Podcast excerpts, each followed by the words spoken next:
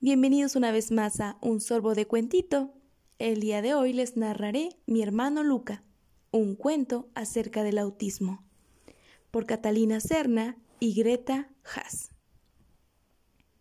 Le gusta alinear sus juguetes, los acomoda por colores o tamaños y eso lo hace feliz. Algunas veces hace lo mismo con su comida y con sus crayolas. Luca tiene autismo esto significa que su cerebro funciona de manera diferente que el mío y quizá también que el tuyo. Escucha la voz de mi mamá, el sonido de la lavadora, los pajaritos, el teléfono, los ladridos del perro.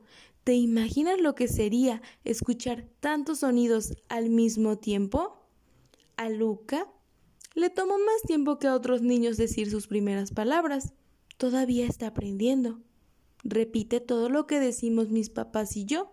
En ocasiones también repite lo que escucha en la televisión o en la radio.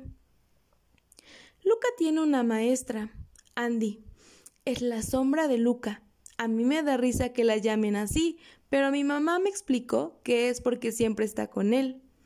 Andy le enseña todo con dibujos y fotos, porque Luca se acuerda de todo lo que ve y así es como aprende mejor porque aunque somos distintos y nos gustan diferentes cosas, cuando mi hermano juega conmigo es cuando más me divierto y soy feliz. ¿Y tú, conoces a alguien así?